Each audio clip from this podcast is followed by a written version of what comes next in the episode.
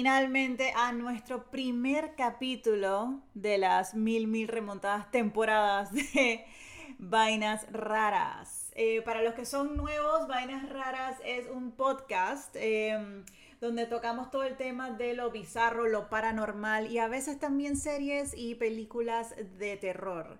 Em, quiero que sepan que este primer episodio está patrocinado gracias a nuestros amigos de Junk Shop PTY. Es una tienda online en Panamá en donde pueden conseguir todo tipo de artículos, accesorios que tengan que ver con cultura popular. Y por ahí vi que tienen un par de eh, tazas muy bonitas. em, de viernes 13. Así que pueden conseguirlos con el código de CRISI10. E igualmente lo voy a dejar en el post para que puedan tener esa información. Eh, nada, pri- primero que todo sí les quiero decir que muchas gracias a todas las personas que nos han estado escribiendo por mucho tiempo. Quiero pedir un montón de disculpas de por qué no. Es que cada vez que quería regresar al podcast pasaba algo. Siempre pasaba algo. Era como una maldición. Era como una maldición, que es básicamente el tema que vamos a tocar el día de hoy. Así que nuevamente muchas gracias a todas las personas que han apoyado Vainas Raras en el pasado y que van y que también apoyan a Vainas Raras el día de hoy, en el presente. Em, y bueno, hablando de sobre cositas que vamos a estar haciendo en Vainas Raras, viene un formato, además del podcast, viene con un par de cositas diferentes que se van a ir, eh, van a ir saliendo durante, durante su tiempo.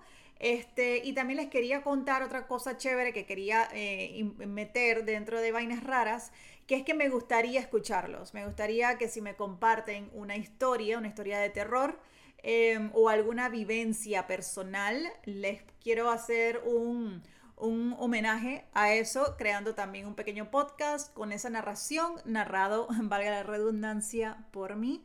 Así que me pueden mandar sus cuentos o vivencias personales a mi correo electrónico que es crisirivera c de casa 24 arroba gmail.com igualmente también lo voy a dejar en las notaciones. Así que pues nada chicos los días el día de hoy hoy es viernes de vainas raras. Finalmente qué bien se siente decir eso dios mía viernes de vainas raras hoy vamos a tocar el tema de las maldiciones.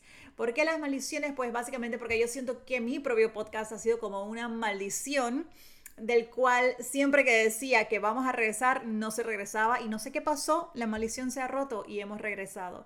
El día de hoy me está acompañando nada más y nada menos que el mismísimo Geoffrey Levy. Hola Geoffrey, ¿cómo estás? Hola, buenas noches. ¿Cómo están todos? ¿Cómo te sientes en ser parte del podcast? bueno, la verdad para mí es un honor eh, formar parte de esta pequeña burbuja informativa, Gracias. Eh, relacionado para lo paranormal. Y bueno, aquí tú y yo siempre hemos tenido dos puntos de vista diferentes. Y creo que la dinámica de esto sería exponer nuestros dos puntos de vista y bueno, llegar a una conclusión, un happy medium. Digo, si es que llegamos a un happy medium, básicamente Geoffrey y yo nos hemos unido en esta porque yo siempre, ustedes me conocen, soy una, para las personas que no me conocen, eh, yo soy una persona bastante eh, espiritual, creo en lo paranormal, yo he visto vainas raras, de ahí fue de por qué he creado este podcast. Y Geoffrey es totalmente lo contrario, él siempre le va a buscar una explicación, algo científico, el por qué pasa eso. Entonces, eh, al hablar sobre el tema de las maldiciones, que vamos a tocar como un par de maldiciones el día de hoy, eh, quizás de algunas que conozcan o no conozcan, vamos a también de ver si le encontramos como, pues, como dice Joffrey, la lógica, ¿verdad?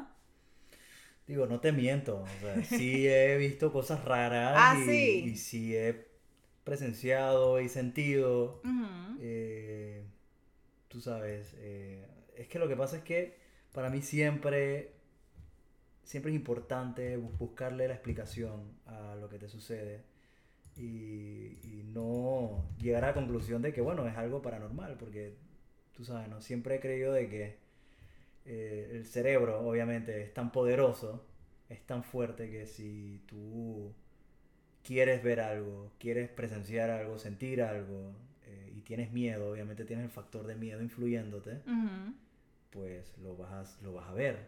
Entonces, digo, las cosas paranormales me han pasado casualidad de peladito, o sea...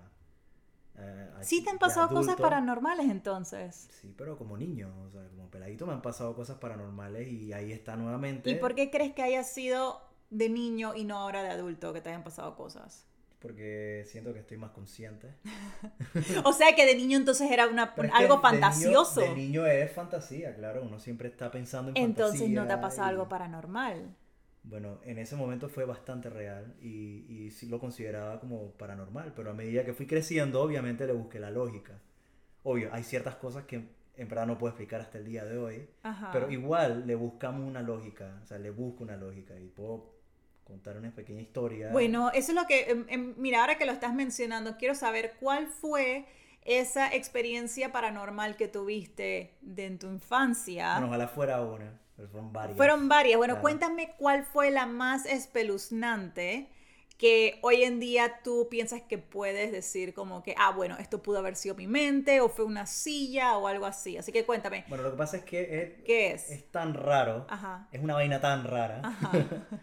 que en esta ocasión, y por eso es que ha sobresalido, o sea, si lo comparas con otras vivencias que he tenido, eh, esta sobresale porque no solamente yo lo vi, o sea, todo el mundo en la, eh, en la casa donde vivíamos lo vimos, Había testigos. habían testigos. Ajá. Eh, mi hermano, yo y mi hermana lo veíamos, de hecho mi tío también, el- el- nosotros lo veíamos, había un pasillo, Ajá. esto quedaba en la, ¿cómo se llama la calle del Parque Omar? La calle del Parque Omar, eso es la. Bueno, no, eso no es la Vía Israel, eso es la.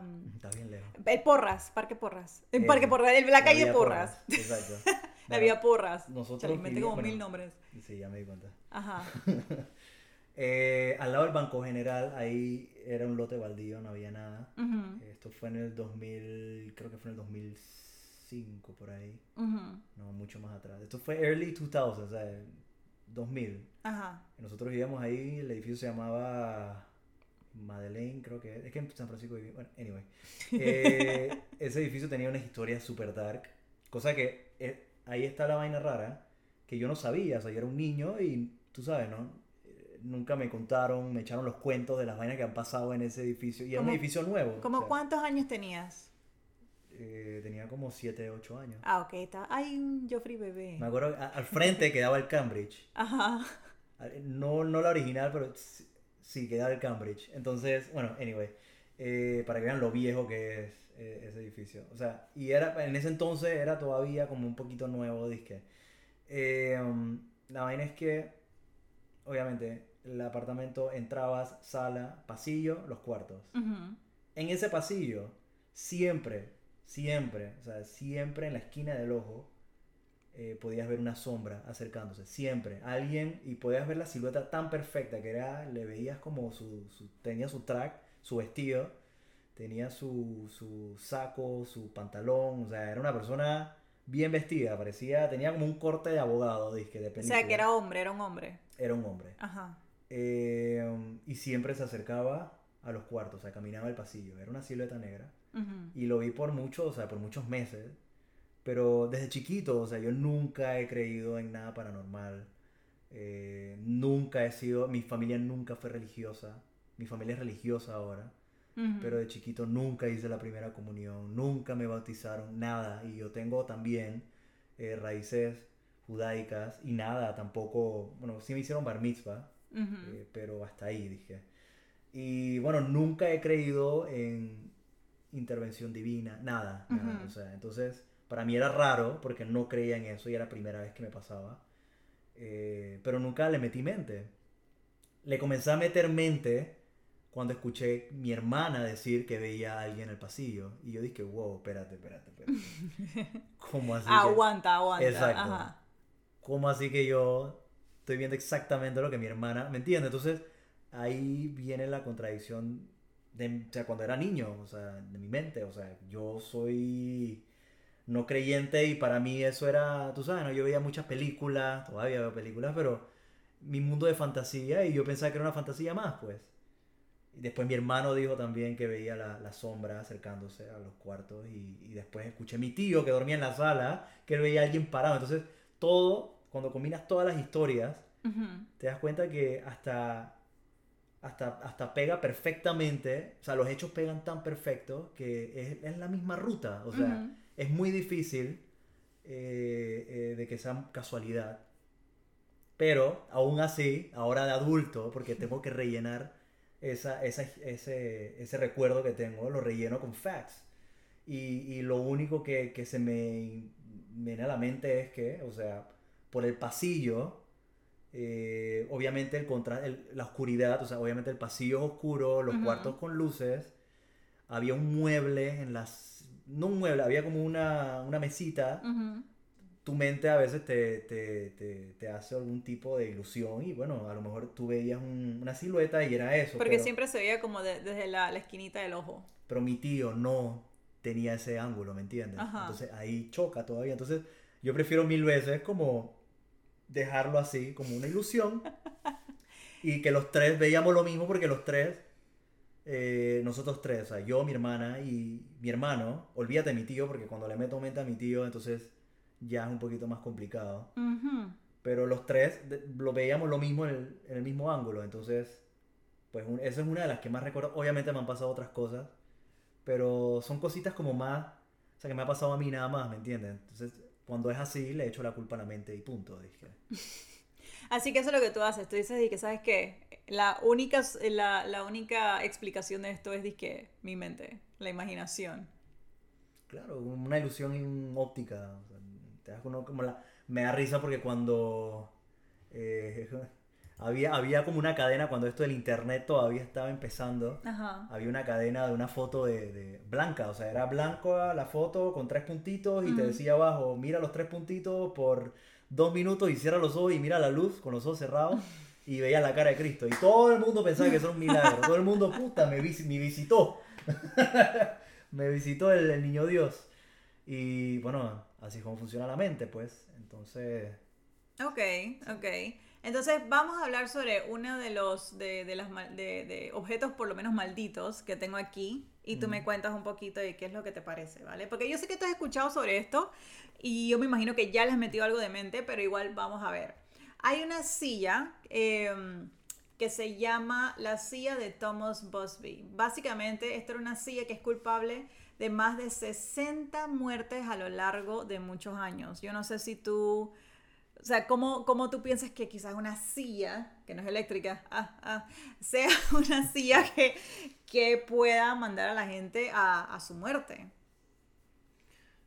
bueno, es que decirle casualidad. O sea, yo había escuchado el caso, pero no sabía que eran 60. ¿Segura que son, 60? Son 60 muertes. Mira, yo aquí me estoy guiando de, una, de, de- de- de un, un artículo que tengo aquí. Básicamente, Thomas Busby era un- una persona no muy agradable. Era también alcohólico eh, y él estaba siempre solo. A pesar de eso, él logró enamorar a una mujer llamada Elizabeth y a pesar de que su padre se oponía a la relación, em, él, eh, ¿cómo se llama? Igualmente quedó casándose con ella. Entonces, después de años de salirse con la suya, por fin ocurre un suceso que cambió por completo su vida para mal. Una noche del año de 1702, cuando Thomas regresaba de su taberna favorita, borracho por supuesto, al entrar en casa descubrió a su suegro sentado sobre su silla favorita, una vieja silla de roble con un alto respaldo. Su suegro le comunicó que pretendía llevarse a su hija para que no estuviera con él. A ver, Busby en ese momento entró en un estado de enojo masivo y sacó a su suegro a la calle, con la idea en la cabeza de que mientras su suegro viviera no pudiera estar tranquilo con su mujer. En un ataque de locura se dirige a su casa y la asesina de manera macabra y sanguinaria. Esto ocasionó que fuera detenido por la policía y sentenciado a muerte. Ahora, ¿qué es lo interesante de esto? El último deseo de él era, porque lo iban a, a colgar, el último deseo de, él, deseo de él era que por lo menos le dieran una noche más en su pub favorito, que se tomara un trago más en, y esto fue en Thirsk, Inglaterra, sentado en su silla favorito, favorita. Su deseo le fue concebido. Y Cuando termina su velada y la hora de dirigirse a su muerte, el señor Bosby se levanta y dice que la muerte llegue a cualquiera que se atreva a sentarse en esta silla. Mm. Y así fue como empezaron las muertes. Voy a decir un par. La primera fue en la Segunda Guerra Mundial, los soldados que se sentaban en esa silla nunca regresaban. Ok. ¿Tú sientes que eso sea más como casualidad y que, ok, pues obviamente van a la guerra? Digo, pero es que el elefante en el cuarto, la guerra, claro, o sea, ¿cuántos miles de personas murieron? Ok, en 1967 un piloto de las Fuerzas Armadas de Inglaterra, tras hacer una apuesta para probar que tal superstición no era real, algo que estoy segura que yo friaría, sufrió un accidente mortal en su avión horas después de haberse estado sentado en la silla. Bueno, ahí te equivocas porque yo respeto. ¿Ah? Espérate, ay no, que ahí te equivocas porque yo respeto. Ok, cuando ok. es- cuando, es que eso es lo, eso, eso es lo que yo creo, o sea, ¿Qué? o sea, yo no creo, pero Ajá. coño, si, si se está muriendo un par de gente, que yo veo que se está muriendo un par de gente que se sienta ahí. Tú no yo- te vas a ¿me sentar ahí. entiendes? Aunque yo sea incrédulo, agnóstico, lo que tú quieras, yo no me voy a sentar ahí porque hay probabilidades, entonces. O sea, Hay algo en la estás- Matrix. te me estás contradiciendo, No, no hay nada. No, no, no, espérate, espérate. Te me estás contradiciendo. No tiene nada. Es, es como la gente. ah, ¿Qué ejemplo te puedo poner? Eh, bueno, eh, por ejemplo, en los años 50 decían que los cigarrillos no mataban, los, los, los- los especialistas. Es más, de hecho, los doctores eh, eh, salían comercial fumando y todo, dizque, y había su buen porcentaje de gente que decía, "Ah, el cigarrillo mata, dizque. Y obviamente pasaron los años, estudios y se dieron cuenta de que el cigarrillo da cáncer y bueno, pues entonces sí mata.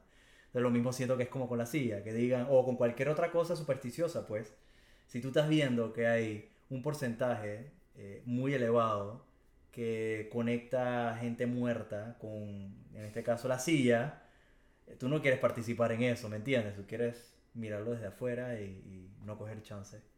Ok. Digo, 60 muertes no es casualidad, o sea, de- algo pasa ahí, ¿me entiendes?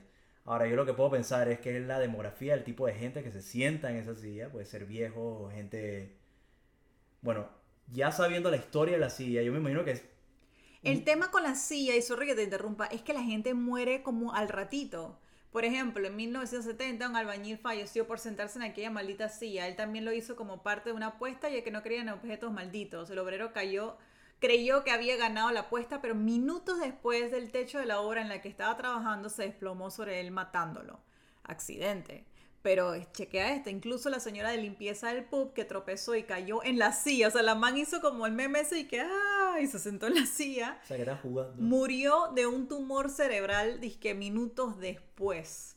Y así fue creciendo la cuenta hasta romper un récord de más de 60 personas fallecidas a causa de este objeto maldito. ¿Durante cuánto tiempo? O sea, ¿cuándo, ¿cuándo empezó el, Esto fue en el tren? 1700... Fueron como por 300 años, 1702. El tren de la silla, hashtag la silla maldita. 1702. 1702. O sea, fue hace, sí, son 300 años.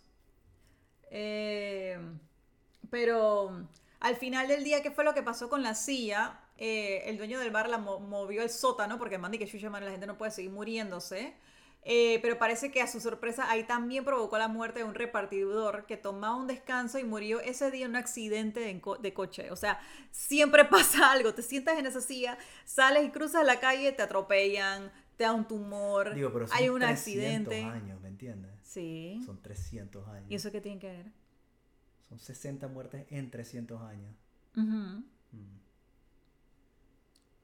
No, o O sea, sea, más te mata una silla que un avión el, el día de hoy. Digo, no porque los aviones, ¿cuántos años existen los aviones? Bueno, yo sé, pero estoy haciendo como una, una No, comparación. no, yo entiendo, pues. yo entiendo. O sea, yo no sabía que eran 300 años. Lo que pasa es que, ¿me entiendes? La Ajá. noticia suena más impactante cuando dices una silla, Porque lo 60 que pasa. años. no, pero... lo que pasa es que esta, esta silla. eh, o sea, sí, fue hace 300 años, pero después de todos esos sucesos, al final del día, eh, lo que hizo el dueño del, del bar es que lo donó a un, a un museo y en ese museo pegaron esa silla en la pared súper alto para que más nadie se siente ahí. Y desde que De hecho, hicieron yo eso, leí- no volvió a pasar más desgracias con la silla. Digo, o sea, lo que yo leí es que incluso antes de llegar al museo, la habían donado como un antique shop Ajá. y ya estaba, ya, no, estaba un sótano. Ajá, el sótano del pub. La subieron, o sea, un, un- repartidor de cartas. Ajá, ese es el que acabo de decir. ¿Sí? Se murió. Es el que se murió. Sí. Estás viendo porque yo no confío en mi mente. todos, todos pelaron. Entonces, bueno, pues al final del día, ¿tú crees que la silla está embrujada? O está el tema también, que es algo que yo creo mucho que, que- que es lo que le da fuerza como a los, a, a los objetos malditos o a las casas embrujadas, que que son baterías. Sí, sí, sí, sí. Mira, vamos a agarrar ese pensamiento, que son como baterías. Es como si yo dijera, dizque, que al final del día este micrófono que tengo aquí, yo me acaba de pasar algo súper horrible, me voy a morir. Y es que este micrófono, quien lo use, estará maldito para siempre. Entonces, No, pero también ahí alguien viene y lo usa y le da dizque, un- una, una demencia en el, en, el, en el... ¿Cómo se llama esto? En el... La garganta. En la garganta y pierde la voz. Toca madera. Toco, toco. O sea, que no pase. no que pase. Estás viendo, son estas supersticiones que uno tiene en la mente. Pero mira, tocaste un punto súper interesante. Porque también está el factor mente. Ujú. Créelo tan fuerte y te pasará. Exacto. O sea, mientras, o sea, mientras tú pongas tu mindset de que, de que si te sientas en esa silla te vas a morir, Eso es otra cosa que también lo pensé. eh, está la ley de la atracción. Es como el tema de la mani yo creo mucho en el tema de la manifestación. No, sí, que eso es súper, eso es, eso es cierto. Y, y de nivel científico, Y psicológico. ¿Será que estas personas bueno, manifestaron también, manifestaron lo peor? Digo, pero si es que te pones a ver el perfil, digamos, el albañil, son apuestas, ¿me entiendes? La gran mayoría de gente que hace esto, son- me imagino que son por apuestas.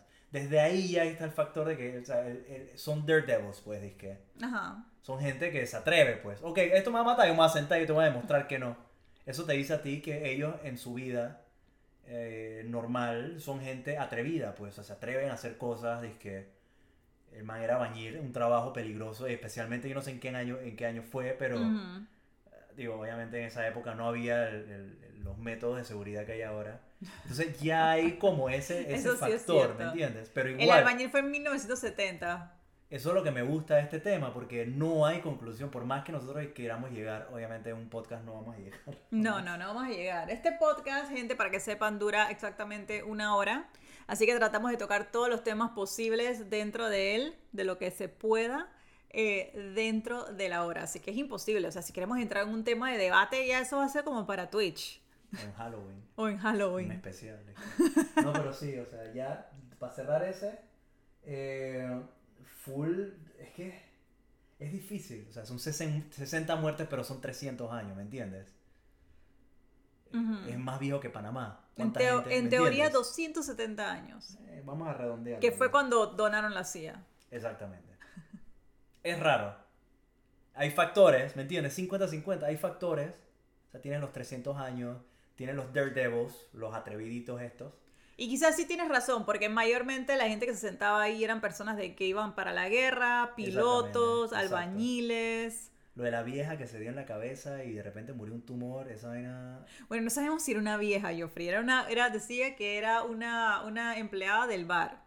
Ah, vale vera que yo le dije vieja ya de una vez. ¿ah? sí. Ah.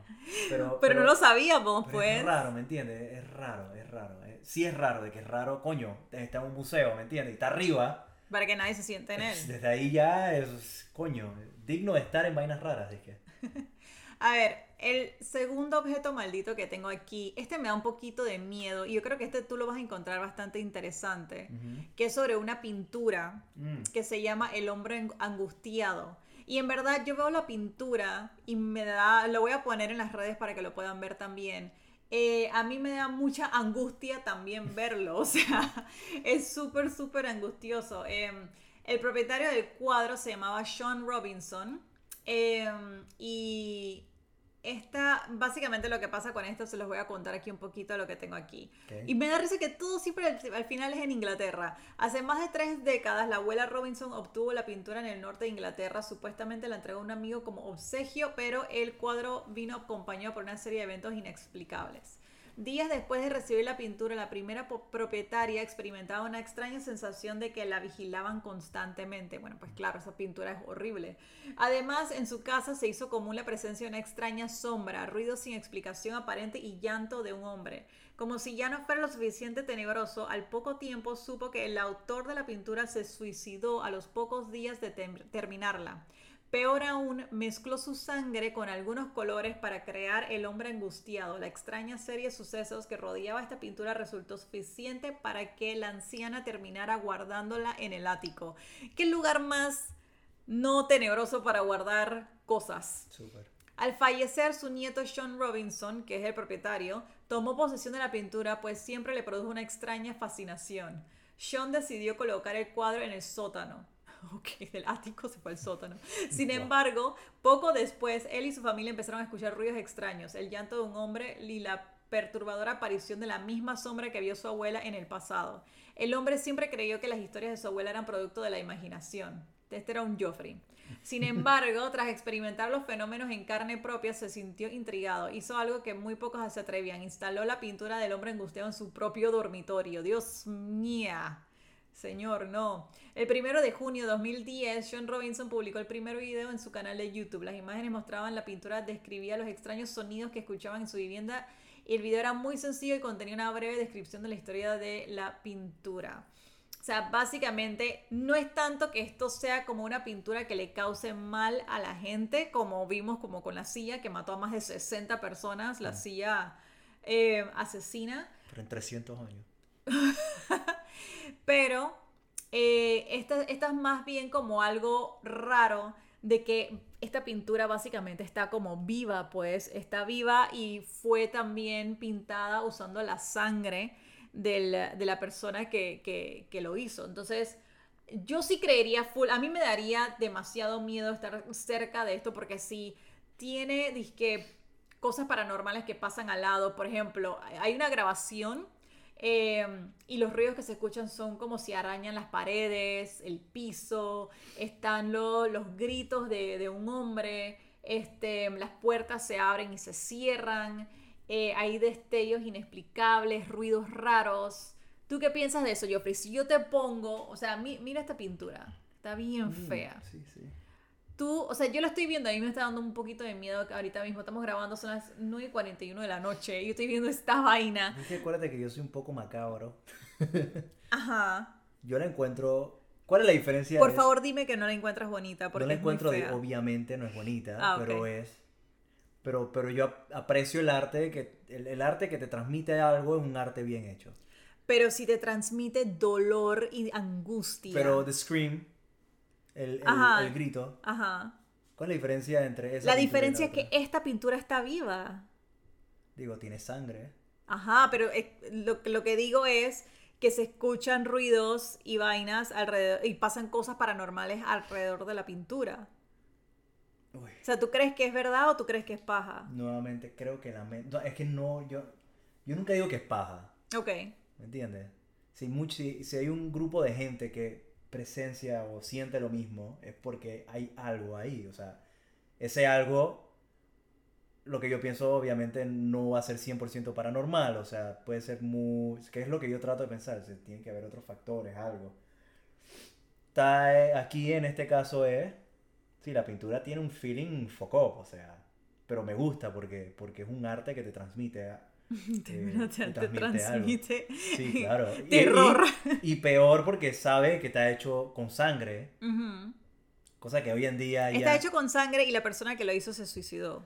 Exacto. O sea, eso tampoco. Obviando lo de suicidio, Lady Gaga, su perfume, Ajá. tiene ADN, tiene sangre de ella. Cállate la boca. Sí. ¿En serio? Hay un guitarrista, Steve Vai, Ajá. su guitarra, hay un modelo que es- no me acuerdo cómo se llama, pero la pintura está hecho con sangre Steve Vai también, que él donó una pinta de sangre para hacer guitarras. dizque. ¿En serio? Ah, También unas, unas zapatillas, unas Nike. Sí, pero estamos hablando que Lady Gaga tiene una energía increíble y ella pasa esa super energía a su perfume. ¿Tú la conoces? No, no la conozco. Yo la, no la conozco. Pero estoy hablando de que esta persona que hizo esta pintura. By the way, yo amo Lady Gaga, me encanta. Ajá. Pero, digo, el suicidio, o sea, el- este man se suicidó, sí es verdad. Eso está o sea, poco. Ahí, ya- ahí de por sí ya tiene una gran carga de energía. Exacto, porque, totalmente digamos, negativa. Este fue el último cuadro de él, ¿verdad? Sí, claro. Bueno, yo viendo esta pintura, o sea, y lo pongo, o sea, lo veo más allá, que, que más allá que artísticamente, pues, lo veo psicológicamente. Esa pintura describe exactamente cómo él se sentía. O sea, él- por eso se llama angustiado, obviamente, pero, pero portray it, dije, perfecto, o sea, y lo puedes sentir y todo, dije. Bueno, ahorita mismo, en el 2013, la obra se ha trasladado a uno de los sitios con mayor actividad paranormal en todo el Reino Unido, que es el castillo de Chillingham. Wow. Eh, y básicamente parece que la gente que va y visita eh, el lugar y visita la pintura, Se marea. eh, sí, sí, sí, en serio, les da como, le- les produce una extraña incomodi- incomodidad, eh, se marean, se ponen mal. Y todo el mundo está convencido de que oculta algo muy tenebroso. ¿Sabes qué otra cosa yo, yo no sé, yo siento que puede ser? Que quizás este, este, este pintor o este artista haya dado como su alma como para tener gran éxito. Y, tuvo éxito. Y, y tuvo éxito, lo tuvo, pero ¿qué, ¿cuál fue el precio de ese, ese éxito? Su vida. Bueno, no entremos al club de los 27. No entremos a Bueno, no sé a qué edad este señor se... John Lee Hooker, que también hay un documental en Netflix. A mí me aburrió bastante porque es una historia que puedes ver en YouTube en 7 minutos. Le hicieron un documental entero. Que él, uno de los primeros bluesistas que le vendió el alma al diablo. Así se Ah, llama- cierto. Así se llama el documental. Y que era un mal músico y de repente a la noche a la mañana Se volvió disque extremadamente bueno. el man fue a The Crossroad que tenía ya una, maña, una mala maña ya de que ahí aparecía el diablo. Y también son metáforas, ¿me entienden? O sea, él, eh, firmó el contrato con el demonio, o sea, tú sabes. ¿Y qué, qué pasa si en verdad el man eh, practicó bastante, pero nadie lo vio en ese momento de full práctica? Pero, pero a lo mejor esa leyenda fue lo que le impulsó a él a la fama. O sea, es una historia interesante. Igual con el cuadro, es una historia interesante. Pero al final del día, ¿qué pasó con él? Se murió. ¿De qué? Bueno, se murió. ah, de- no sé si fue un tumor o algo así, pero sí se murió. Y bueno, el club de 27 sí se mueren por, por, por alcohol, por sobre, sobredosis. Pero este sí se murió por. eh, no, no, no me acuerdo muy bien qué fue. Ahí tienes el internet. Pregúntale a Ajá. Google. Ok, lo- le voy a preguntar a Google. Em, pero, anyway, mi punto es que, que sí, o sea, eh, volviendo al tema del cuadro, cuando nosotros fuimos a Louvre, Le- ¿cómo se llama? Al Louvre. Alú. Yo te voy a decir una vaina. Yo casi toda mi vida siempre he sido una persona inculta. Ok. Sí, los cuadros, pero todos estos cuadros y, y el arte y el the Renaissance, todo lo he visto en YouTube, ¿me entiendes? Pero nunca, yo viviendo en Panamá, nunca me dio por... por eso eso lo, lo comencé a hacer después, de adulto. Eh, bueno, de señor, pues, de ahora. Ajá, no estás ni tan señor. ¿qué estás Pero hablando? siempre en mi mente sí, o sea, yo, el arte me ha gustado contemplarla y todo, pero tú sabes, una forma digital. Una vaina es verla digital, otra vaina es pararse Verlo en vivo, sí. al frente. Y, y- y yo no sabía la- el tamaño que tenían esos cuadros. Y cuando yo entré a ese museo y yo vi esos cuadros, a mí me dio un par de ataques de pánico. Porque realmente son, yo no sabía que la pintura, o sea, es- obviamente sí, la apreciación al arte, a esto, etcétera, pero no sabía que la magnitud de impacto que, que- que te provoca una, una pintura y con el tamaño y, lo- y las técnicas de colores y, y, y siempre le, le meten, sim- bueno, por lo menos los cuadros que a mí me gustaron, allá tenían un nivel alto de simbolismo. Porque veías que, por ejemplo, eran de guerra, etcétera, y, y peleas que hubo en esa época, pero le metían simbolismo.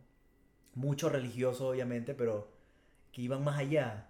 Y eso es otro, otro tema que me gustaría tocar en otro capítulo. Ok. Los simbolismos en, en, en el arte eh, Renaissance, no lo puedo decir en español. Renacentista. Eso se me, se me traba la lengua. Pero, pero sí, eso, ese debería ser otro tema que me gustaría tocarlo porque, o sea, el simbolismo, vamos, ese simbolismo que le metían esos cuadros Y que salen también, en, pensar. sale también en, en muchas otras culturas. en muchas otras, ¿me entiendes? Hay una conexión y como tú sabes, ¿no? Las casualidades. y esto. No Por cierto, nada más para, para regresar a Robert Johnson, el, el- el músico Ajá. que eh, intercambió su, su, su alma al diablo para ser exitoso. Él es parte del club de los 27, de los famosos club de También, 27, que cada vez que llegan los 27 años mueren. Y quiero que sepas que Robert Johnson de verdad no se sabe cuál fue la causa de su muerte. Imagínate. Así que está muy raro. O sea, otras personas que son parte del club de los 27. Creo que así como terminó el, el- el- Ajá. el Netflix, vaina, que el man desapareció. Sí, no Ya se no sabe. más nada no él. se sabe. Él tiene su gravesite, o sea, donde está su tumba, pero no se sabe cómo fue que se murió. Dice que le hicieron una autopsia y tampoco se sabe. Ellos lo que piensan que probablemente tenía sífilis, pero que en verdad no están seguros exactamente qué, qué habrá sido y que la tumba tampoco se sabe exactamente dónde está. Exacto. Así que yo creo que desde ahí fue que inició con él, fue el Club de los 27, ¿verdad? Imagínate. El inaugurador. Fuerte, muy fuerte Wow. eso. Pero sí, pues entonces volviendo al arte, y vamos a conectar esto con el, el caso del amigo, ¿cómo se llama? ¿Quién? El que estamos hablando. Robert Johnson. No, el del cuadro. El del cuadro. Mira que no me... No, o sea, hablan más sobre el propietario del, del cuadro que la persona que hizo el cuadro, que es lo peor. Volviendo al tema de la persona que hizo el cuadro de la angustia, para conectarlo, el punto es... El hombre angustiado se llama. Eso, el hombre angustiado. Bueno, el punto es que eh, el arte, o sea, es tan poderosa. Ujú. Eh, es tan poderoso que te transmite. O sea, te- te- obviamente, yo no culpo a la gente que haya escuchado voces. Yo no culpo a la gente que haya, se haya sentido un poco incómodo. O sea, yo, yo me siento incómodo cuando voy a estas catedrales. Ajá. Y, y sé que hay cuerpos allá adentro y todo. Me siento, siente, se siente la presencia de algo. Y cosa que yo no creo, pero se siente, ¿me entiendes? Es que se siente, se siente, un, un- Se siente, una, algo, una una energía, bastante pesada. Y también es porque yo siento porque muchas personas van y lo visitan. Y lo que tú estás hablando claro. sobre la, sobre la, la- los, los cuadros, también es un síndrome. Casualmente creo que hay hasta una película de eso. Ese síndrome Sí. se llama el Stendhal Syndrome. Eso. Que es que Sí, es una película. claro. es, es una película, pero también es un síndrome, o sea, es algo real. Es, Claro. es de personas que al mirar mucho, apreciar demasiado un cuadro, entran como en un estado de, de, de, ¿cómo se llama? De confusión, de, alucinaciones, también, de, todo, de- todo. o sea, em, que, que, o sea, y no solamente a cuadros, es todo lo que es objetos o cosas artísticas. Todo que tiene que ver con el arte. Exacto, todo lo que tiene que ver con el arte que les cause algún tipo de- de No, te estimula. Sí, exacto. Te Te, te estimula. causa algún tipo de, de- de- de condición. Eso se le llama el Stendhal Syndrome o el Florence Syndrome también. Claro, el arte es una expresión que, que es- ese es el, el- el objetivo del arte. Cuando el arte hace, y hablemos de, de, de lo que sea, música, arquitectura, pintura, lo que sea, si te causa algún tipo de, de- de sentimiento, lo hacen muy bien. Sí, ya sea un, un sentimiento bueno o Lo un que sea, malestar. todo vale. Que es lo que pasa con la, el hombre angustiado, la En pintura. este caso lo, lo, lo hizo bien, lo hizo súper bien. Lástima que, que, que, bueno, terminara así el cuento y... Pero ahí está, es súper famosa. Es súper famosa, consiguió lo que... Y yo te apuesto a ti que eso es lo que él quería también. Con ese cuadro, pues ese es el fin. No como terminó él, pero con el cuadro. Tristemente es muy lamentable lo que le ha pasado a él, pero sí. Ahora, de que voy a ir hasta Inglaterra a verlo, no. No, No. Hay un, yo quiero ir al Chilling, Chillingstone, o como sea que se llamaba el lugar. Déjame buscarlo. Se llamaba Chillingham. Yo quiero ir a Chillingham. Bueno, yo no estoy chill con Chillingham. Pero ¿por qué no? La que cree en estas cosas soy yo. Digo, o sea, pudiéramos ir y, y hacemos ese stop Ajá. Y lo vemos, pero que sea un impulso para mí ir hasta Inglaterra a verlo, no.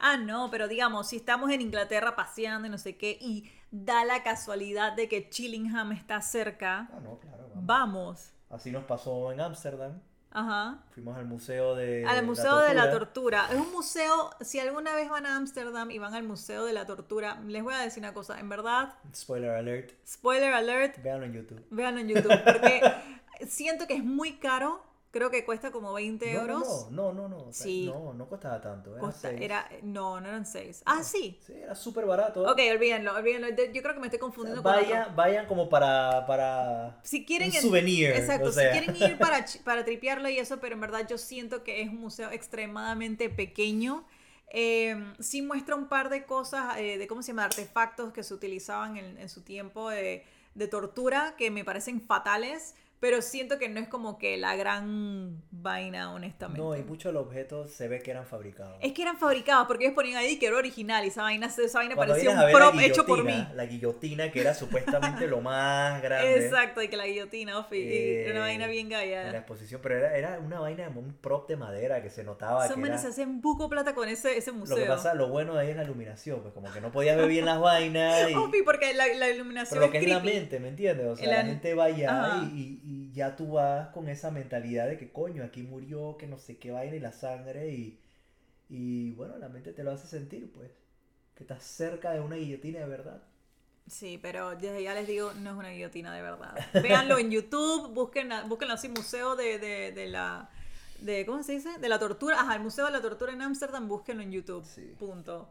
Eh, vamos a pasar a otra, Otra, claro. otro eh, objeto. Ustedes me disculpan con mi nariz, pero es que yo ¿Tienes sufro alergia? y- Sí, Joffrey es la, la alergia viviente y además, encima de eso tenemos a nuestra queridísima hija, que es un una, baño ya.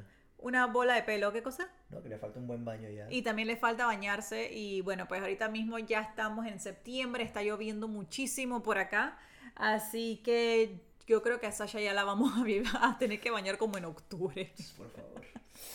Pero bueno, eh, y también tenemos la- las ventanas cerradas para no, es porque obviamente estamos hablando bastante alto y tenemos nuestros vecinos ahí con una música bien pretty. Ey, un, un shout out, aunque no me entiendan, a mis vecinos brasileños Los que están- ponen la mejor música. Ey, friends, estamos conectados. Yo tengo que llegar un día de que, ey, pretty. Sí, de verdad, sí. Me voy a poner música muy pretty nuestros vecinos eh, brasileños. Eh, pero continuando con otro objeto que tengo por aquí. Este quizás va a ser... Salud. Disculpa. Este quizás va a ser un poquito parecido como al, al cuento de Annabelle, pero en verdad eh, esta es más como, yo siento que es como un objeto maldito porque pasan muchas cosas, salud, pasan muchas cosas eh, raras alrededor de esta, esta muñeca. Entonces, esta muñeca se llama Leta, que me dio mucha risa un... salud. Oye, se te arrebató. Horrible, mira mis ojos. Ay, Dios mío, salud. Eh, Leta, que básicamente en un artículo leí que le decían como Let me out. Wow. wow. Eh, pero sí, básicamente eh, es la historia de esta muñeca que es horrible, por cierto. O sea, esta muñeca es más fea que Annabelle. Annabelle, estoy hablando de la, la original, era muy bonita, era una muñeca de trapo. Esta es una vaina espantosa, ¿ok? Eh, básicamente la encontró un señor en una tienda de antigüedades eh, mientras trataba de encontrar como algo valioso y se encontró con esta muñeca y por qué se la llevó yo no sé, pero cuenta la leyenda que está poseída por un fantasma o una infante que se ahogó en una propiedad hace más de 200 años. Wow. Eh, básicamente el señor se llevó la muñeca y una vez de ahí ya el perro, eh, que siempre era un perro súper tranquilo como Sasha, se volvió un perro súper agresivo. Eh, las otras personas también que intentaban acercarse a la muñeca se dan cuenta que pasaban vainas, este, eh, se escuchaban como gruñidos, eh, todo lo que eran animales siempre estaban como disgustados o siempre estaban como molestos alrededor de la muñeca. Eh, al final del día, este, eh, el señor lo que decidió hacer fue conseguir una medium para ver qué, qué sopa con la muñeca. En la sesión, esta le informó que el creador de la muñeca le había forjado una memoria de su hijo fallecido. Otra medium llamada Keisha se ofreció a, eh, a, meterse en la historia de Leta. Viajó a, a Brisbane, donde se hallaba el hogar del señor Walton, que es el señor el propietario de la muñeca, y organizó una sesión que llevó a un asombroso descubrimiento. Keisha fue capaz de ver un evento muy trágico, la muerte de una pequeña niña que se ahogó en un cuerpo de agua. Pero cómo quedó dentro de una muñeca tan fea, yo no sé, Fren. La medium aconsejó a Walton llevar la muñeca a un centro comercial y ver cuál era la impresión de la gente que se acercaba a ella. Tan pronto como colocaron la muñeca a la vista, muchas mujeres, eh, mujeres presentes comenzaron a llorar espontáneamente. Un hombre se desmayó y otros sintieron náuseas. La noticia de la muñeca misteriosa llegó a otros productores de televisión, quienes invitaron a su dueño a llevarla a un programa de televisivo. Esto lo pueden buscar también en YouTube, nada más lo tienen que buscar como la muñeca Leta. Em, Y es, es, es muy horrible, es espantosa. O sea, en verdad es, es muy fea la muñeca, es más fea que Annabelle de la película. Y de verdad no entiendo cómo uno encuentra una muñeca así y se la lleva. Eh, al final del día, eh, creo que la muñeca ahorita mismo está como en, una, en un museo eh, en donde la tienen porque pasan muchas cosas horribles alrededor de ella y es básicamente un objeto maldito. ¿Qué piensas tú sobre eso? A mí lo- los muñecos y los muñequitos y la vaina, a mí esa vaina así, ¿qué va? ¿Qué va? ¿En qué sentido? Eso a mí me da miedito. ¿En serio? Sí. Eso sí te da miedito. ¿Y ya, tú viste la, la muñeca esta? No, no la he visto, es que no... ¿No la quieres ver? A ver. Ay, coño. Tienes que tiene pelo y todo. Tiene una peluca. Está muy fea, está muy fea. Estoy diciendo, está horrible. No, sí, y, y más de peladito. Yo, Ajá. imagínate, cuando yo era peladito, a mí me ponía. Una de mis primeras películas de miedo fue. Chucky. No, es que la gente, tú sabes, no empieza con esa película de que Chucky. Ajá. Digo, sí me da miedo, me da buco miedo Chucky, pero yo empecé con Dolly, la muñeca diabólica. Ajá. Eh, no sé si es. No sé, eh, menos que alguien, no sé. Sí, es, esa película famosa, también da no miedo. sé. O sea, la vaina es que esa fue mi primera película de muñequito y esa vaina me jodió la mente. Tanto así que cuando yo era chiquito me encerraban en el cuarto. Es que vivíamos puros adultos y yo era el niño, pues. Ah. Y yo era como el niño experimento. Y me, me encerraba en un cuarto y me hacían así en la pared y que... Y yo era correr y, y- y gritar y vaina del miedo. Así que me, me ha quedado como ese, ese, como ese síndrome de que cuando veo un muñequito o una huevazón así macabra, un, una muñequita ahí, tú sabes, ¿no? La, la, ¿Cómo se llaman? Las cabbage Patch, ¿cómo es? Las Cabbage Patch Dolls. Esa vaina, ¿no? Que va, que va, qué miedo, qué miedo. Y, eso, y esos muñequitos que te ven también cuando tú caminas y te, te persiguen con la mirada y no, bueno, eso es- Pero, ajá, ¿qué fue lo, lo que pasó con, con esta muñeca? Bueno, básicamente con esta muñeca lo que pasa es que la gente se siente súper mal cuando están alrededor Y yo de no los ella. culpo. Para nada. para Porque nada. en verdad está muy fea. Y también hay otra muñeca, eh, que no vamos a llegar a poder hablar de ella, pero hay otra que también es como más peligrosa, es más bonita esta otra muñeca, pero ella, eh, déjenme buscarles cómo se llama esta muñeca, ya que estamos entrando en el tema de muñecas malditas. Estas sí pasan como cosas desastrosas alrededor de ella, eh, que fue una muñeca que básicamente compraron en eBay. Eh, la ex dueña de la muñeca, Debbie Merrick, mencionó varios episodios violentos al venderla, ya que había comenzado a atacar a su esposo y activaba las alarmas de incendio. Ay, Em, ah, caray. ay, caray. Sí, sí, sí. Esta muñeca la pueden encontrar. Ella como que no tiene nombre, eh, pero la pueden buscar como la muñeca de Debbie Merrick. La muñeca de Debbie Merrick. Cuéntame más. Sí, parece que la man está súper, súper, o sea, es- está muy, o sea, le, le ha dado arañazos a la gente. eh, siempre que las personas están alrededor de, de ella, las cosas se rompen, hay ruidos. Yo lo que siento más que poseída, yo creo que esa muñeca lo que está es que tiene, ¿cómo se llama? Como un poco de demonios adentro de ella y que hay que exorcizarla. ¿Tú crees que es una vasija de... Una, sí, es como un- una vasija de, de, de- ¿cómo se llama? Tiene un pocotón de, de vainas adentro, qué sé yo. Mm. No sé, horrible. Mira, es que, es, es que obviamente como estamos hablando de curses y objetos, Ajá. Obje- eh, curses y objetos. ob- ajá, ob- objetos malditos, Ajá. es que me estoy rascando el ojo y se siente tan bien. Debería parar. Bueno, o sea, todo es, es batería. O sea, es como cuando, es como tus piedras. Tú, tú tienes piedras y, y esas Ujú. piedras, cada piedra tiene una función. De hecho, tienes una piedra que recarga las otras piedras. Ujú. o sea, un cuarzo. Y, y realmente sí, lo- los objetos, los objetos eh, retienen energía, retienen energía. O sea, hay mucha gente que, que, bueno, pero esto ya cae como en el OCD, o sea, Ujú. eh, hay gente que bota su ropa, hay gente, hay gente que, que, que no, o sea, que se tiene que deshacer de ciertos objetos y vaina porque Porque les pueden traer malos recuerdos o de alguna... Esa- o sea, se traen algo del pasado, digamos. Yo, yo también, o sea, yo, uno recicla, no ropa, porque yo no compro ropa, yo realmente es, yo me compro mis t-shirts y vaina, así que en real, no, no puedo cambiar mi ropa porque tengo muy poca, no sé comprar ropa, pero digamos, eh, anillos, ciertos anillos, o de incluso hasta pajuelas de guitarra. cierta, cierta picks de guitarra que yo usaba en, en- por e- X cantidad de tiempo, yo los voto, yo las voto. Porque siento que me, me- no sé, me, me- me traigo algo de, de, de- de X tiempo, pues. Y, y puede ser superstición y todo, pero realmente lo siento, o sea, se siente.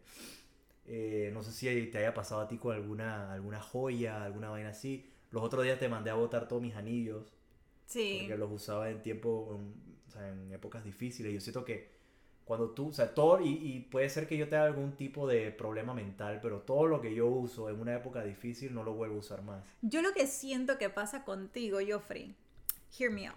Ah, Yo siento que tú, aunque tú digas que tú no crees en ciertas cosas, tú eres una persona muy sensible a ciertas eh, energías. Es tú que eres- yo creo tú en eres- tú energía. crees en las energías, porque de- sí, claro que entonces sí. yo siento que, que al querer deshacerte de ciertas cosas que te traen malos recuerdos, ya tú sientes como que, ay, esto, tiene... Pero, son, pero me Ajá. entiendes, no siento que sea algo.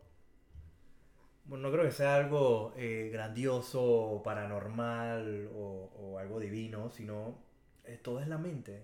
Y el- la mente, la- tú te pones a ver la anatomía. La mente es poderosa. Sí, pero, pero, o sea, más allá, o sea, si tú pones a ver la, anatomía del cerebro, el cerebro es energía, o sea, es pura electricidad, son eh, eh, neuronas comunicándose entre ellas con choques eléctricos. Entonces, ahí, ahí, ahí, ¿me entiendes? Ahí es palpable, es energía. Entonces, eh, si tú piensas, eh, empieza por la mente, es que entra por la mente todo y- y- y así es como va a ser tu vida, ¿me entiendes? Y si tu mente te provoca, si a ti te provoca algún objeto, te provoca un mal sentimiento, un mal recuerdo, un- algo que te estorba, obviamente tu cuerpo, obviamente automáticamente, físicamente ya tu cuerpo se va a sentir mal, ya te desanimas y por ahí mismo vienen los pensamientos negativos. Entonces entra por la mente. Y, por- y yo creo que para mí todo este, todo este tema que estamos hablando, todo se conecta eh, por ahí, o sea, se conecta y llega, llega, yo llego a la conclusión de que el cerebro es muy poderoso y si tú realmente quieres sentir algo paranormal, lo vas a sentir. Eh, por eso es muy difícil captarlo en cámara, ¿me entiendes? Si no, ya hubiera, ya hubiera muchas pruebas eh, científicas y palpables de que sí existen, eh, que se puede ver cuerpos y esto. Porque no, no, no hay pruebas físicas, pero igual seguimos viéndolo, seguimos sintiendo. Y obviamente la ciencia no es la respuesta de todo, son muchas cosas. O a, lo mejor no hemos encontrado la respuesta, que es lo que la ciencia al fin y al cabo hace. Pero sí, o sea, es, es, es- es increíble por mi, mi experiencia de que cuatro personas, o sea, tres hermanos y mi tío, hayamos visto lo mismo. Ujú. Eso la ciencia no lo puede explicar, ¿me entiendes? Eso es algo que yo me puedo sentar aquí, te lo puedo contar y, y la gente no tiene prueba de eso y no sabe y, y- y no puede decir, ah, coño, puede ser verdad o puede ser mentira. Es una historia más como todas, pero yo lo sentí. Ujú. Eh, ahora, ¿es algo paranormal? ¿Es algo de hubo un alma de verdad? No sé, pero se sintió, o sea, se siente. O sea, si yo cierro los ojos y me, me acuerdo, o sea, se siente esa presencia y era algo negativo. Se sentía alguien, algo, algo muy pesado y negativo. Bueno, sí, son, son energías al final Sí. del día. Sí, Y en el edificio que nunca conté, el- después, muchos años, me entero que en ese edificio ha pasado muchas cosas súper, pero súper darks. Dizque, por ejemplo, en ese apartamento, Ujú. y es que, es que va a sonar demasiado increíble, pero, y- pero es verdad, ¿me entiendes? Y especialmente que yo no creo en eso, Bueno, Eh, cuéntalo para, es que me choca. No, no, es para cerrar el podcast porque nos estamos pasando de de la la hora. hora. Bueno, alguien, eh, un abogado murió ahí. Ajá. Y un abogado murió en ese apartamento y, y, bueno, todavía eso me choca más. Y ahí ha habido problemas grandes, ahí se violaron a una niña. Ay, no. Ahí, es un edificio, No, eso me gusta escucharlo. es un edificio muy, muy negativo, muy negativo, que ahora está remodelado. Y Pero ¿por qué es más horrible lo del tema del, de que haya muerto un abogado ahí? No, no, o sea, no, no horrible, sino que años después te choca, o sea, ¿me entiendes? Ajá. Porque yo vi una silueta, un... Ah, Va tú más estás, allá tú de estás la mente, pensando ¿me que puede haber sido el abogado lo que, lo que ustedes estaban viendo. Yo no sé si en ese momento yo nada más vi una silueta y esa Pero estaba bien silueta vestido. tenía saco y tenía, por eso dije el corte de abogado, porque meses o años después me entero de que se murió un abogado Ujú. ahí, o sea, ahí vivía Ya, un es abogado. que estoy, estoy viendo cómo y, y me eso, entiendes, ajá. eso fue como la último nail del coffin, como que, coño, ah, caray. Ah, caray. ¡Ostras! Exacto, o sea, ahí murió un abogado y la persona que yo veía era un ensacado, era un abogado, pues, Oh, ¿quién o un pasante. Exacto. No sabe, o sea, no se sabe, pero, ¿me entiendes? Es como es, y entonces las otras historias un Men in Black. lo, lo que es horrible, o sea, ¿me entiendes? Es, una- y- es que el mundo, como tú dices, tu eslogan, tú me dijiste cuál es tu eslogan, que hay que temerle más a los vivos que a los muertos. Hay que tenerle más a los vivos que a los muertos. Yo creo 100% en eso. Entonces te das cuenta que la real maldad que hay en este mundo es el ser humano. Oh my God. Pero, anyway, eh, sí, no, yo he vivido muchos sitios, deberíamos hacer como un podcast de ¿De qué? los sitios que yo he vivido, porque también viví en Plaza Paitilla. Bueno, podemos dejarlo para la próxima. Si, le- si les interesa escuchar más sobre lugares, eh, eh, ¿cómo se llama? Eh, embrujados y cuentos, yo tengo un par. Y bueno, pero Joffrey déjame- también. Déjame decirle como el opening, porque dije Plaza Paitilla y la gente dice que y- Ah, bueno. ¿qué es esto? No, está bien, está bien, di Plaza Paitilla, ajá. Bueno, Entonces, Plaza Paitilla fue uno de los primeros edificios en Paitilla. Es el único que tiene un piso 13. Yo vivía en el Uh. piso 13. ujú, El elevador, todo, 13, 3, todo. todo 13. Es un edificio donde se han tirado tres personas Ay, no. y salen las noticias por la ventana. Eh, ha habido muertes en el, en el- De hecho, cuando viví allá, todo el tiempo que viví, Ajá. en el parking, segundo piso del parking, una de las esquinas más oscuras de- del parking donde nadie iba, Ujú. pero tú sabes, ¿no? yo de niño de 8 o 7 años, eh, miento, tenía 6, era más peladito. Ajá. nosotros íbamos, ese era, era nuestro, tú sabes, nuestras aventuras. Había un Mercedes blanco con sangre adentro, o sea, pero empapado de sangre, y ahí dispararon, ahí mataron a alguien. Es un edificio que tiene mucha, pero mu- mucha historia, demasiada historia, y también la hemos vivido. La, Ok. hemos, la hemos vivido, pero nuevamente, creo que porque como yo me rodeé, ese era mi ambiente, y en mi casa todos creían en cosas paranormales, mis tíos, todos se las pasaban, todos les gustaba las cosas de horror.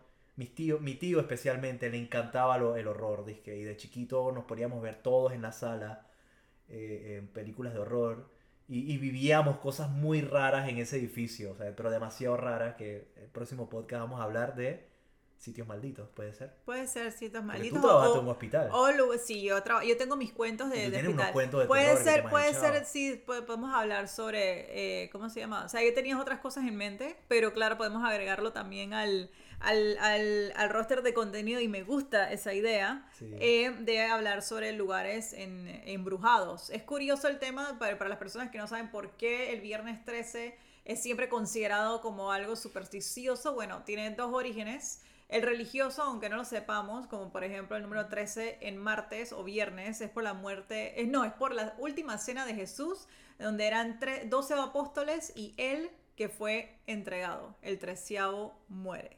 Wow. Y saben, fun fact, eh, el día que yo yo nos conocimos fue un 13. En verdad el 13 es Mm. Para mí el nuestro, 13 sí. es nuestro día de la mora. Fue de casualidad, este, no sabíamos, yo sabía que era 13 porque era el cumpleaños de una amiga Muy cerca, y ese un fue, sábado 13. era un sábado 13, estábamos cerca del viernes 13 para hacerlo más cliché, eh, pero sí nos conocimos un 13 y pues aquí estamos, casi cinco años juntos. Pues... Bueno, gente, con eso vamos terminando el podcast del día de hoy. Yo quería como cerrar por, pero como ya nos pasamos un poquito del tiempo, bueno, sí quería hacer como nada más como una mención. Eh, como saben, eh, la reina Isabel eh, murió hace, ¿hace qué? Hace ya hace dos semanas, ¿verdad? Hace, hace, poco ya. Este, y no tanto entrando al tema de la reina o lo político ni nada de eso, nada más quería mencionar, porque como tú estabas hablando sobre el tema de las joyas, Claro. El diamante Koh-i-Noor es el ejemplo perfecto de una joya maldita, que fue propiedad de numerosos gobernantes asiáticos a lo largo de los años que con demasiada frecuencia perdieron sus imperios y sus vidas. Según una leyenda fuertemente difundida desde el año 1306, la desgracia caería sobre todos los hombres que lo poseyeran. Así que, bueno, ahora esa joya eh, está sentado creo que en un... em, no sé si es un museo o si está, no está en un museo, creo, sé que está el Buckingham Palace, es el que lo tiene, pero está ahí y sé que la gente, los turistas van y se toman fotos con la joya o, lo que sea. Este, pero ya no está la reina, ahora está Charles. Em, así que bueno, yo no quiero tirarle, eh, no quiero decir nada, pero ya es, supuestamente esa joya es maldita de que ataca siempre a los hombres. Como que siempre a los hombres les pasa algo, a las mujeres no. Y nuevamente no voy a entrar en todo el tema político, este, porque este podcast no es sobre eso, así que hasta ahí lo voy a dejar. No, pero estamos enfocándonos en la piedra. Pero enfocándonos más bien como en el tema de la de la, de, la joya, de que, en verdad pasó por, pasó por muchos, muchos, muchas personas. Y también este, es una de las joyas más grandes y del, mundo. Es una joya enorme. Y fue básicamente em, eh, robada eh, de la India. Mm. Robada de la India. Así que no vamos a entrar en ese tema. Como las especies como las especies.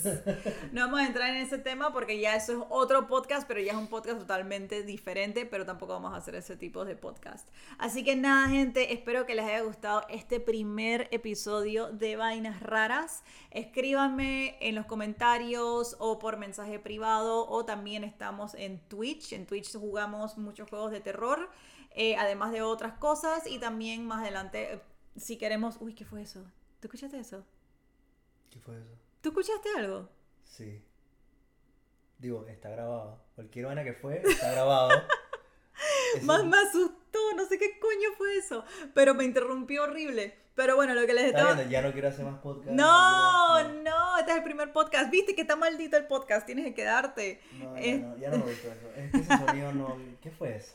Oye, ahora, lo ponemos. Ahora, lo ponemos, ahora lo ponemos y, lo buscamos. Pero nada, gente, nuevamente muchas gracias por todo. Me pueden seguir en Twitch como eh, twitch, twitch.tv, eh, Crisi Rivera. Em, y espero que les haya gustado este primer capítulo. Les recuerdo nuevamente que si tienen algún cuento o alguna vivencia, eh, me los pueden mandar a mi correo electrónico que es crisiriverac 24 gmail.com para poder hacerles como una, em, una narración especial, un podcast especial solamente para esa narración. Y, em, ¿Y qué más? Y también acuérdense que este primer episodio está patrocinado por la gente de Junk PTY. Pueden buscarlos en, eh, en Instagram como Junk barra baja Shop PTY en Instagram tienen una tienda de cuánto, eh, tienen a veces delivery gratis o entre otras promociones y recuerden que pueden usar la, el código de promocional de CRISI10 si quieren algún descuento en algún artículo, les da un 10% de descuento. Así que chicos, nos vemos en la próxima. Muchas gracias a todas esas personas que han apoyado el proyecto hace mucho tiempo y que también han estado esperando por este regreso del podcast. Eh, Joffrey, cuéntame, para que te despidas de la gente. Bueno, eh, espero que no sea el último podcast que vaya a hacer. Está pendiente el tema de...